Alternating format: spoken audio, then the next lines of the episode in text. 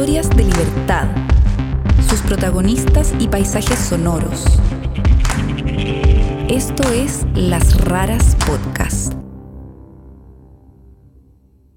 En Santiago hubo un temblor o un terremoto, terremoto grande como a las 3 de la mañana. Ese terremoto no existió en Juan Fernández, entonces no hubo ningún movimiento de tierra, ninguna advertencia previa.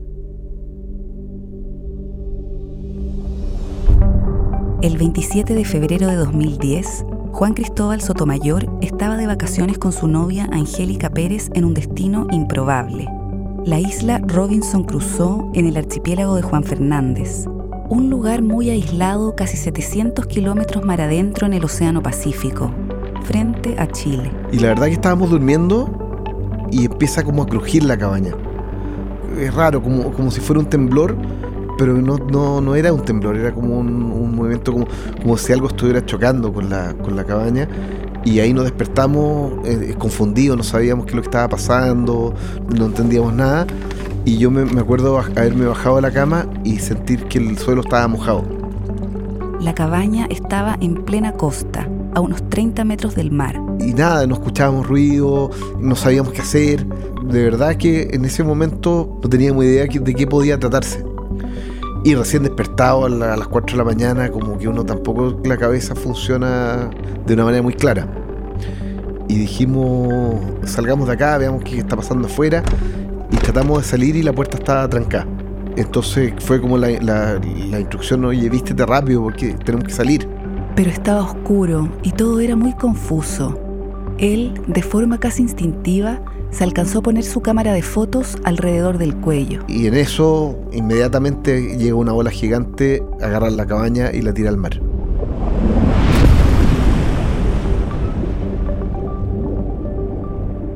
Y ahí perdí contacto con ella.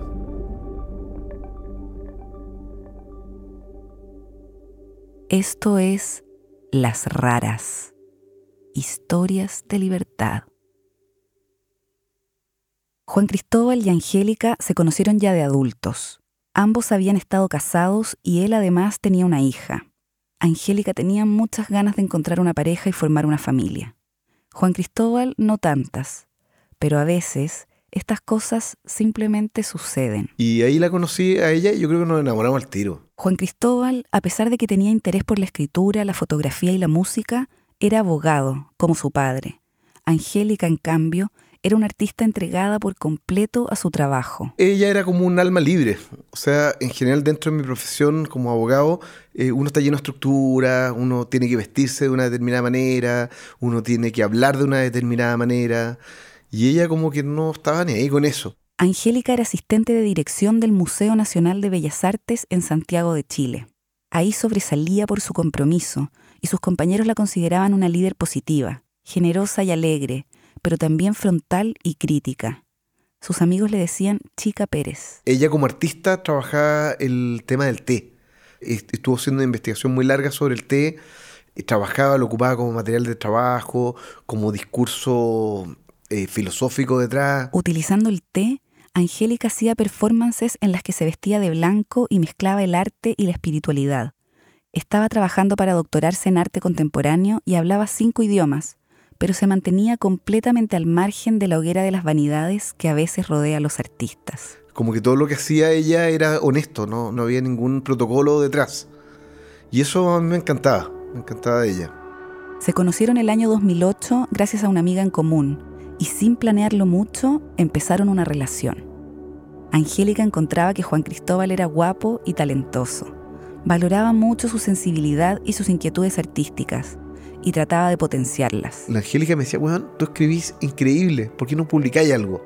Juan Cristóbal no estaba muy convencido, pero le encantaba que Angélica pensara eso.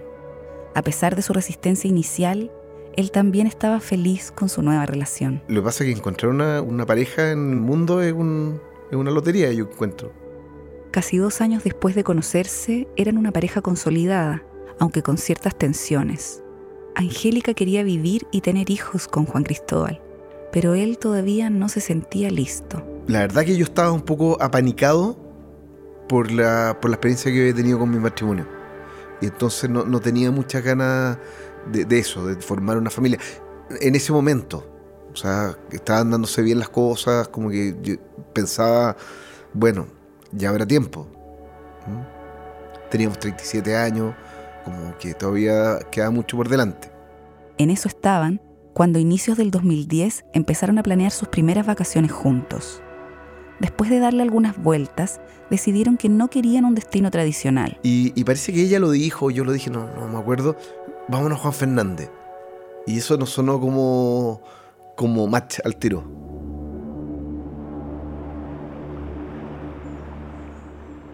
El archipiélago de Juan Fernández son tres islas ubicadas 670 kilómetros mar adentro en el Océano Pacífico, frente a Chile. La única isla habitada se llama Robinson Crusoe, porque se supone que ahí vivió el náufrago que inspiró la novela con el mismo nombre. Es un lugar lleno de historias de piratas, aventureros y tesoros escondidos, y de una naturaleza exuberante. Bacán, pero ¿cómo se va a Juan Fernández? Descubrieron que hay dos formas de llegar, en avioneta o en barco. Angélica y Juan Cristóbal eligieron irse por agua y volver volando. El 20 de febrero de 2010 llegaron al puerto de Valparaíso para viajar en un barco de la Armada tenían pasaje de vuelta para el 2 de marzo. El viaje fue intenso. La Valdivia es una barcaza gigante de transporte de, tropas. Por lo tanto, es una nave que tiene una especie como de potrero en el interior, sin puertas, sin habitaciones, una, una esplanada grande, donde hay instaladas camarotes. Tú vas sumergido en este barco eh, varios metros bajo el nivel del mar entonces no, no es un viaje agradable, es un viaje que dura 30 horas, donde no ves el mar, no, no ves nada, no hay ventana, y los mareos. O sea, no marearse allá es imposible. Yo lo pasé casi la mitad del viaje acostado, pues me levantaba y me, me ponía a vomitar. Angélica no lo pasó tan mal.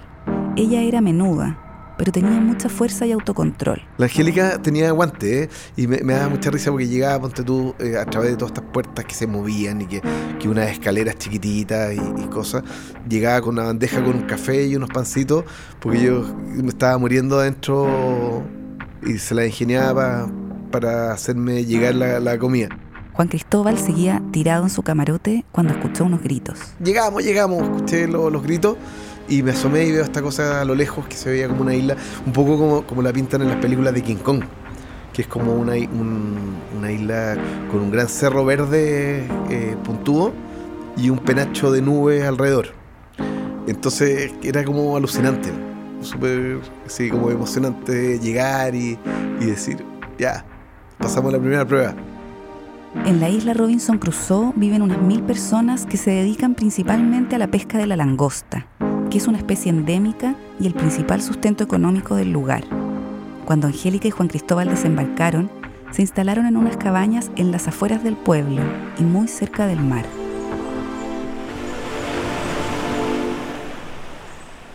Era exquisito. O sea, lo que pasa es que era lo que queríamos. Cero lujo. Eran unas cabañas súper simples, un dormitorio, una cocina y un baño, punto. No necesitábamos nada más. Mientras estuvieron en la isla, pasearon por el pequeño pueblo ubicado en una bahía llamada Cumberland y recorrieron los grandes cerros y murallones de piedra llenos de naturaleza. También visitaron el lugar en que se supone que vivió el náufrago que inspiró el libro Robinson Crusoe. Y por supuesto, comieron las famosas langostas de Juan Fernández. Sí, nos prepararon una langosta. O sea, compramos una y nos ayudaron a hacerla los chicos de allá. ¿Y quedó rica? Exquisita, sí. Mientras hacían todo esto, tomaban fotos y se sacaban selfies juntos. Una de las últimas noches en la isla, presenciaron un espectáculo que Juan Cristóbal dice que es una de las cosas más lindas que ha visto en su vida. A veces llegan cardúmenes de peces voladores. Entonces saltan y tú los, ves ahí volando para arriba del muelle y todo eso. Y los cabros chicos los, pescan. Entonces se arman unos anzuelos en el, eh, de tres puntas y corren por el muelle y los, pescan en el aire. Pero es el espectáculo porque van con unos faroles, porque estos pescados parece que reaccionan a la luz, entonces van corriendo con unos faroles y van volando estos peces al lado y una cosa maravillosa. Qué increíble. Mm. Sí. La noche del 26 de febrero fue una como cualquiera. Juan Cristóbal ni siquiera se acuerda qué hicieron exactamente, ¿Fue la noche en que se cortó la luz en toda la isla y hubo fuegos artificiales? No está seguro. Lo que sí recuerda bien es que cuando a las cuatro y media de la madrugada llegó la ola, perdió contacto con Angélica y quedó sumergido en el agua dentro de la cabaña. Y fue un- bien espantoso porque en el fondo quedé atrapado en una, en una jaula eh, sumergida, o sea, absolutamente llena de agua y no podía salir. Y había así una franja de, de- de aire arriba cuando, cuando alcanzaba a salir la, la cabaña un poco a flote y ahí respiraba, pero no, no tenía ninguna posibilidad de salir de ahí. Y de haber estado un montón de rato en eso, ¿no? ¿Cuánto? Es que eh, ahí el tiempo pierde objetividad. Porque puede haber sido dos minutos, o puede haber sido 20, no sé. Pero se sentía como los crujidos del- de lo que pasaba afuera, con el ruido del mar. Y algo pasa que un objeto choca contra la cabaña y quiebra algunas tablas. Y yo ahí salgo de la, de la cabaña y, mm, y logro subirme al techo. Y en el techo estaba tratando de que yo quería volver a entrar a la, a la cabaña para sacarla. Pero no me atrevía, toda esta cosa además que se movía, era una especie como remolino. Entonces, no, no, no, o sea, no tenía ninguna opción de entrar. Pero gritaba por si eh, la encontraba, si escuchaba, eh, no sé si estaba por ahí flotando cerca. Y ahí me quedé en el techo. Y grité un buen tiempo y ahí con un poco más de perspectiva empecé a ver lo que estaba pasando alrededor. Entonces vi gente que se movía como en bote a lo lejos y luces en el cerro. Entonces me di cuenta que no estaba tan lejos de la playa. Y lo que me quedaba entonces era volver a tierra. Y en algún momento se empezó a hundir esta cabaña. Y ahí dije, no, tengo que salir. Y ubiqué un objeto que, que podía ser como flotable. Y que después de, eh, me di cuenta que era un bote de pescador dado vuelta. Y me subí arriba. Y estuve como tratando de mantenerlo equilibrado un tiempo porque se iba para los lados. eh, era como la única cosa de la cual me podía firmar. Y en algún momento me lleva una corriente fuerte y me deja como depositado en la, en la playa. Y empiezo a correr dificultosamente hasta el cerro y llegué hasta arriba donde me, me tomó un agente y me, me dijo, ya está bien, está todo tranquilo, cálmate, eh, estáis seguro. Y me pasaron ropa seca y nos llevaron a un lugar más arriba donde habían prendido una fogata y estaban juntando a los sobrevivientes. Pasó que a las tres y media de la mañana, en Chile continental hubo un terremoto grado 8,8 en la escala de Richter, uno de los más grandes que se han documentado. Pero este apenas se sintió en la isla. Las autoridades chilenas de ese momento no mandaron ninguna alerta a Robinson Crusoe. Y una hora más tarde, un maremoto llegó y encontró a sus habitantes durmiendo desprevenidos. Escuchamos solamente el ruido. Yo diría que era un ruido monstruoso. Vidrios quebrándose, latas de techo retorciéndose, gente entre medio gritando. voces, voces de gente que estaba en el mar, y, pero era una turbulencia tremenda que había las construcciones, las casas donde había gente viviendo. Todo desapareció, se fue borrado desde el- del, del- del mapa. Cuando empezó a salir el sol, los habitantes de Robinson Crusoe vieron gran parte de su pueblo destruido, convertido en escombros. Había una camioneta como sobre una higuera, ponte tú, como a 7 metros de altura. En ese momento, el principal objetivo de Juan Cristóbal era encontrar a Angélica. Y obviamente lo mío fue ir a, a la playa y escarbar. Entonces eh, caminaba solo, eh, fui a buscar el lugar donde estaba la cabaña, que estaban los hoyos donde estaban los pilares de la casa, pero no había nada más. No, no encontraba ni una tabla, nada, ni un cepillo de dientes. ¿Y tú en ese minuto cuál era tu estado mental y emocional? Estaba esperanzado en encontrarla. Entre todo esto, tuvo que llamar a Santiago para avisar que Angélica estaba desaparecida. Uy, eso fue lo peor que me ha pasado en la vida. Hizo una fila que le pareció eterna para poder usar el único teléfono satelital que funcionaba en la isla.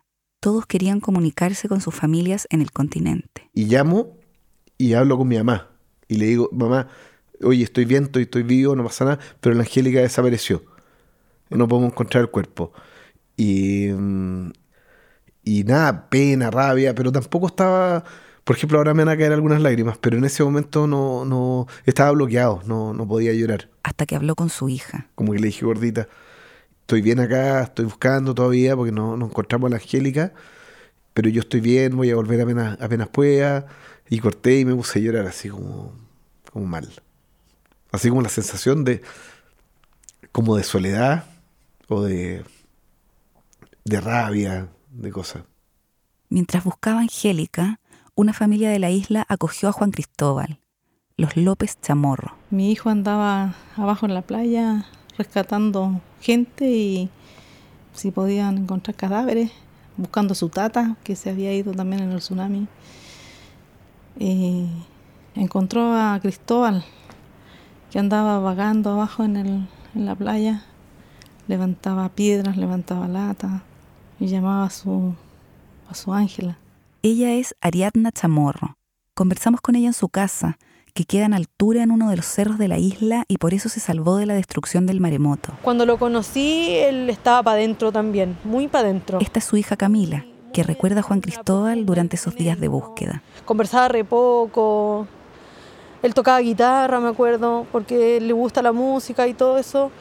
Y en mi casa había una guitarra y él tocaba guitarra con mi hermano. Todos los días, Juan Cristóbal salía de la casa de los López Chamorro en la mañana temprano y buscaba a Angélica entre los escombros hasta que llegaba la noche. Comía y dormía poco. Unos diez días después del maremoto, viajaron a la isla dos hermanos y un primo de Angélica y un hermano de Juan Cristóbal para unirse a la búsqueda. Claro, y en el fondo la misión de ellos era traerme de vuelta, porque sabían que yo solo no iba a volver. En todo ese tiempo fueron apareciendo otros cuerpos de personas muertas durante el maremoto. Y un par de veces como que llegaron niñas como de la edad de la, de la Angélica y me decían, Juan Cristóbal, la persona chica, a reconocer el cuerpo. Y era espantoso. Porque vais con, así como la mitad del tiempo, que sea, que sea, que sea, que no sea, que no sea, que no sea. Y mirar para allá y decir, no, no es.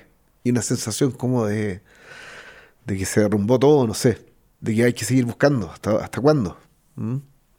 Entonces era todo muy duro, porque en el fondo te sentía ahí eh, fallando. Yo me sentía fallando. Después de que llegaron a la isla unos perros de búsqueda y no encontraron a Angélica, los familiares que habían viajado de Santiago le dijeron a Juan Cristóbal que ya era el momento de volver. Entonces, como última medida desesperada, él llamó a una amiga de Angélica que estaba en contacto con varias videntes y le preguntó cuántas le decían que Angélica aún estaba viva. No, ninguna. Ya, me voy. Estaba deshecho yo. Volvió al continente en avioneta, sentado sobre las maletas porque consiguió un cupo a último minuto y no había más espacio. Y nada, pues fue triste, así como que miré la isla que, que fue desapareciendo de a poco y se acabó todo.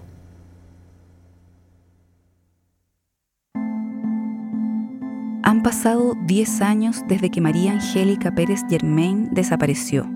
En su memoria, en 2013 su obra fue exhibida en el Museo de Bellas Artes en Chile. Mira, encontré eh, las fotos del, del viaje. Estamos en la casa de Juan Cristóbal en Santiago, preparándonos para recordarla. Porque yo cuando se pasó todo esto, creo que lo primero que hice, después de eso me, me tomé conciencia después, fue ponerme la cámara en el, en el cuerpo. ¿Sobrevivió? Sí. ¿Y estas fotos ya las habíais visto antes de verlas con nosotros ahora? No, no. Encuentro casi un milagro que se hayan preservado. Sí, es muy loco. Esa es la cabaña que tenía. Precioso. Ah, mira, está chévere. Con la langosta que, no, que nos regalaron. Gigante, ¿no? Gigante. Bacán. Sí, y ahí nos, una selfie que nos, nos tomamos con la Angélica. Qué vergüenza esta cosa, pero bueno. Pero son fotos bonitas igual. Son muy bonitas, po. ¿Y qué sentí? Es raro igual, pues. Me veo tan distinto, así como me siento tan distinto. Estar como más junto a ella. Porque eh, igual es un pasaje como de mi vida que tengo borrado. ¿no? Como que he tratado de reconstruir. Pero está olvidado muchas cosas. El trauma por la experiencia y la pérdida que vivió Juan Cristóbal fue muy fuerte. Yo siempre digo que estuve loco un año por lo menos. O sea, yo creo que si no hubiera tenido una hija me hubiera pegado un balazo en la cabeza. Aparte de la Agustina, no tenía muchos motivos para vivir, así como eh, es fuerte, muy fuerte. Me dio pena. Pero de a poco, Con el tiempo y gracias a su propio trabajo para darle sentido a esta experiencia, llegó un momento en el que Juan Cristóbal pudo entender todo esto desde otro lugar. El momento en que yo cambié esta pena o hice como una especie de clic fue cuando entendí que no, más que una pérdida, eh, había una persona que había pasado por mi vida y que había dejado algo y se había ido. Entonces, decir, ¿sabes qué? En verdad, más que una pérdida, una ganancia. Y ponerme a reflexionar sobre eso. ¿Qué, qué hizo la, la Angélica sobre mí? Yo crecí mucho con ella. Y yo creo que una de las cosas que todavía subsiste en, de, de esa, ese pedazo de Angélica que está en mí es esa necesidad que tengo por escribir, por contar. Buenas tardes, vamos a comenzar. Claro, porque con sus intentos por potenciar su dimensión artística, Angélica dejó una huella imborrable en Juan Cristóbal. Hoy, además de trabajar como abogado, él dirige una editorial y además acaba de lanzar su primera novela. El origen de la rebeldía de Juan Cristóbal Sotomayor. Juan Cristóbal cree que a la larga, la experiencia en Robinson Crusoe le enseñó a valorar lo esencial y de alguna forma lo ayudó a convertirse en una mejor versión de sí mismo. Bueno, quiero dedicarle también este libro a la, a la chica Pérez. La chica Pérez, yo, yo sé que aquí todos la conocen, que fue la persona que un poco que me, me motivó a escribir. ¿Mm? Así que este, este- esta primera publicación se la, se la dedico a ella también.